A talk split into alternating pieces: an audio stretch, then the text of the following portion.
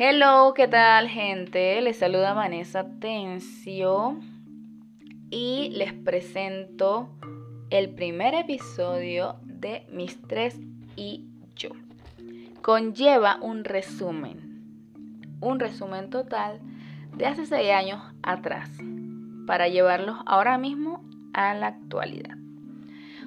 Em, tengo 32 años y hace seis años atrás yo tomé una de las decisiones más difíciles de mi vida y complicada. Bueno, complicada porque también me compliqué con eso. me divorcié, gente, me divorcié. Y entonces ustedes saben que el divorcio trae muchas complicaciones y cosas fuertes en la vida de todos. Y peor si hay terceras personas. Después que yo tomé la decisión de hacer este paso en mi vida, eh, comencé a enfrentarme a la realidad, a la realidad del asunto. Entonces comencé a ver que solamente en el barco, en el carro, en el tren, en lo que tú quieras decir en la vida, iban a estar solamente mis tres y yo. Entré en una etapa de renovación, una etapa de cambios, una etapa de, de reestructuración en toda mi vida. 11 años de matrimonio, les comento, y acostumbrada a muchas cosas. Entonces tomé de que ahora toca desacostumbrarse de esto. Ahora toca cambiar esto, ahora toca hacer esto. En ese entonces eh, yo trabajaba en una de, las de una de las empresas más grandes aquí de Panamá de cemento, donde solamente yo ganaba una, una cantidad mínima, un sueldo mínimo básico y yo tenía que hacer milagros en realidad con ese sueldo. Bueno, empecé a buscar otras opciones de trabajo y en ese preciso momento les comento que tenía cuadro depresivo, de repente me ganaban las emociones, lloraba por aquí, lloraba por allá, lloraba en el baño, lloraba esto, ay, eh, me llamaba porque les comento que también tuve que tomar otra, de las, otra decisión dejé a mis hijas donde mi abuela para yo poder tener una estabilidad un poquito más económica y, y poder brindarle a ella lo que ellas necesitaban. Em, entonces lloraba por la economía, lloraba porque no las veía, lloraba, lloraba por todo. También que no me querían firmar mis papeles de divorcio, no entiendo por qué no, pero bueno, no los querían firmar. Entonces, sigan. sí, le estoy haciendo el resumen, porque este es un resumen. ¿Ok? Eh, bueno, como les comenté, mis hijas las tuve que dejar un año donde mi abuela, con mi tía, ella me la cuidaba, eh, me ayudaba con sus estudios, yo iba todos los fines de semana a dejarle sus, sus, sus enseres, a verla, a estar con ella, a pasar ratito con ella, luego tenía que devolverme porque tenía que trabajar. Al paso de un año ya pude poco a poco eh, llegar a la anhelada estabilidad y todo volvió a la disque normalidad. No puedo decir que todo fue perfecto, la verdad, pero día a día me decía que todo iba a estar bien. Yo tenía un espejo y me paraba y decía, Vanessa, todo va a estar bien. Tranquila, respira, todo va a estar bien.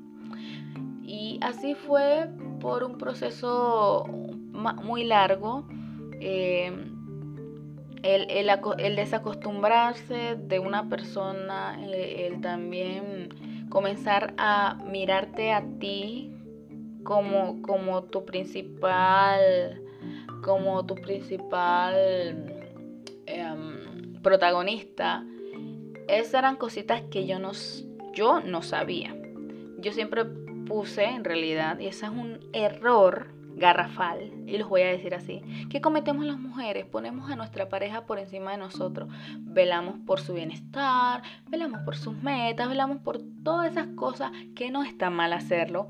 Lo malo es que te quitas tú de, de, de, de, te quitas quitas tu mirada de ti, del amor propio, de las cosas que te gustan, de las cosas que te apasionan.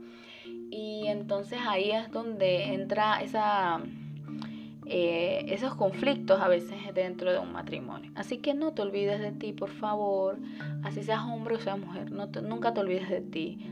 Sigue luchando por tus sueños, por tus metas, por, lo que deseas hacer. Igual apoya a tu pareja en lo que él o ella desean hacer. Ahora bien, eso ha sido un mensaje a la conciencia. Pero ya para finalizar, eh, gracias a Dios, ahorita mismo estoy viviendo, estoy viviendo eh, con mis padres. Tengo mi casa, tengo también un apartamento, o sea, estoy bien, no les voy a decir que no estoy bien.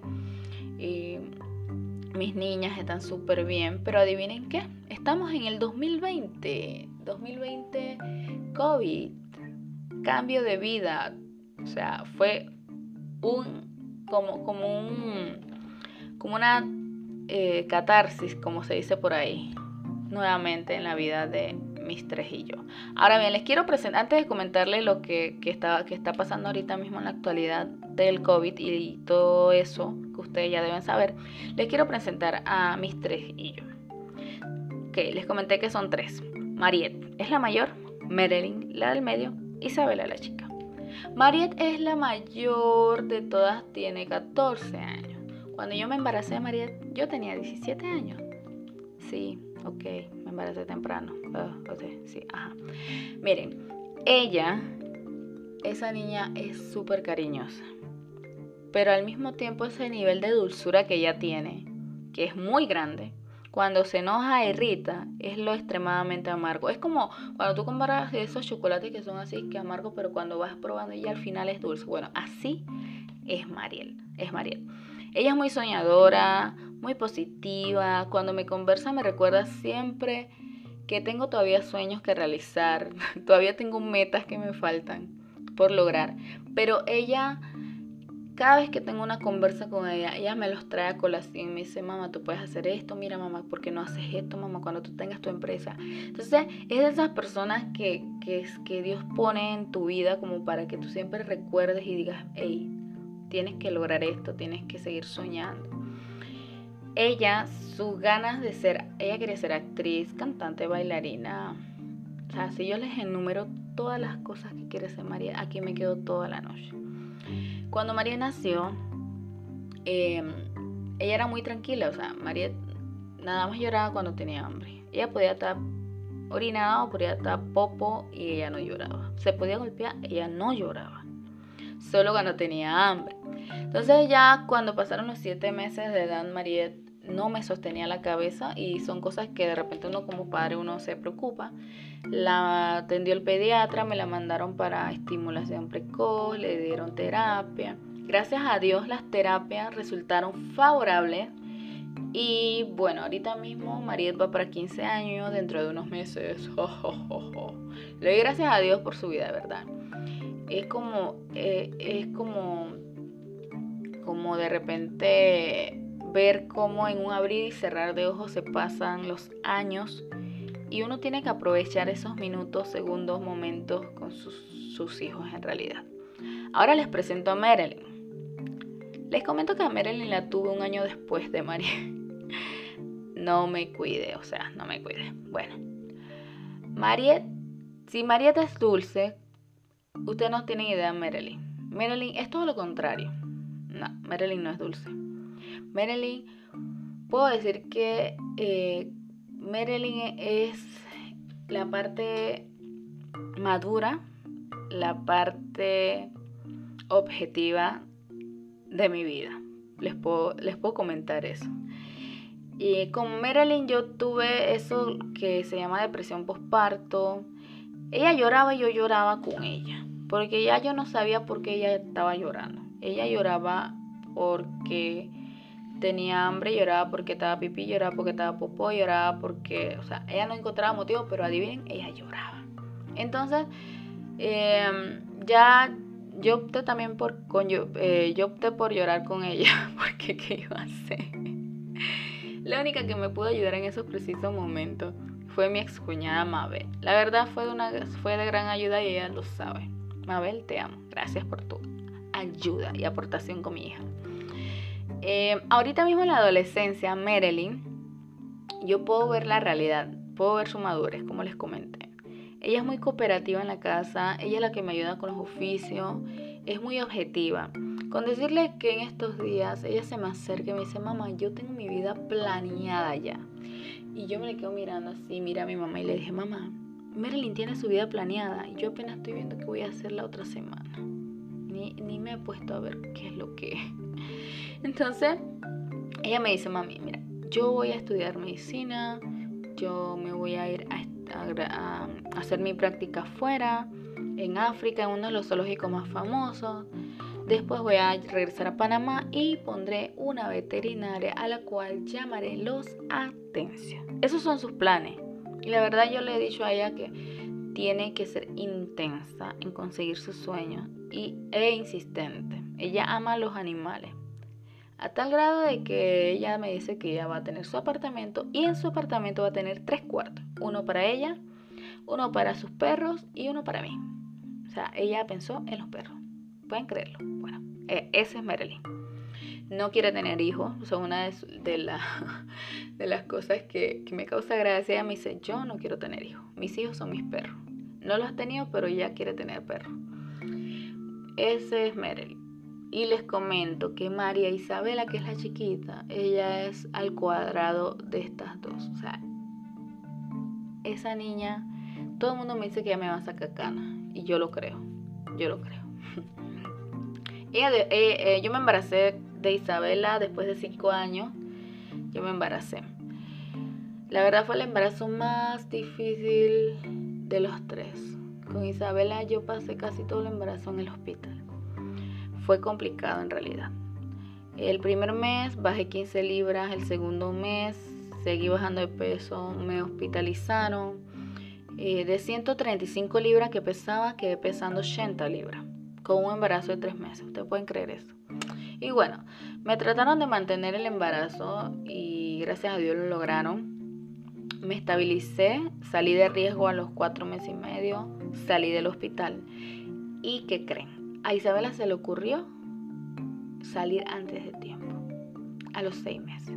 Isabela nace seis meses, eh, seis meses de edad. Isabela, eh, bueno, seis meses cumpliendo siete ya. Eh, Isabela pesaba tres libras, era un ratón, mejor dicho. Entonces, cuidado intensivo, aparatos para aquí, aparatos para allá. Tuvimos todo, nació en octubre, tuvimos hasta diciembre en el hospital.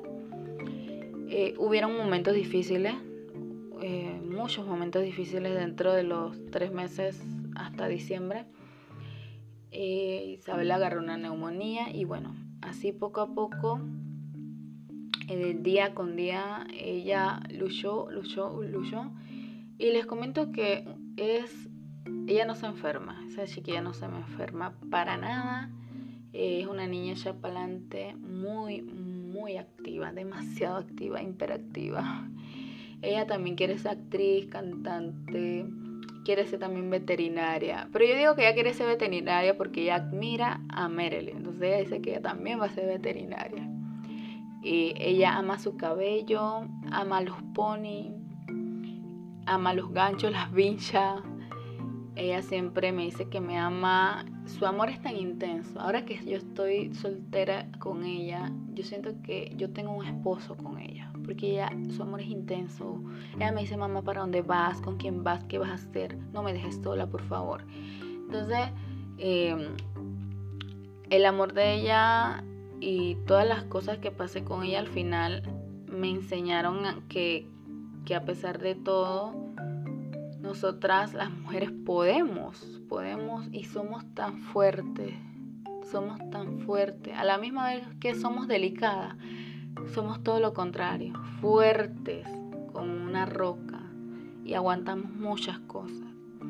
Entonces, este es como el pequeño resumen que yo les quería dar acerca de, mi vida para poder comenzar bien, ¿no? Entonces, eh, en el próximo podcast voy a estar conversando acerca de cómo, cómo es este proceso del 2020. La verdad nos agarró a todos, y los voy a decir así, con los pantalones abajo.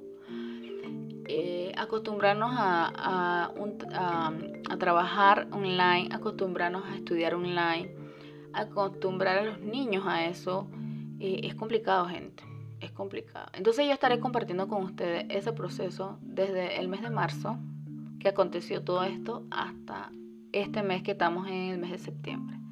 Así que se despide de ustedes Vanessa Tencio y espero poder contar con su asistencia para el próximo episodio de Mis Tres y yo, en el cual estaré de verdad compartiendo todas esas anécdotas, todas esas situaciones que de verdad una madre con tres hijos, eh, sin un estatus alto económicamente y que es la realidad, nosotras pasamos en el día a día en este proceso. Así que se despide de ustedes Vanessa Atención. Nos vemos en el próximo episodio. Chao, goodbye.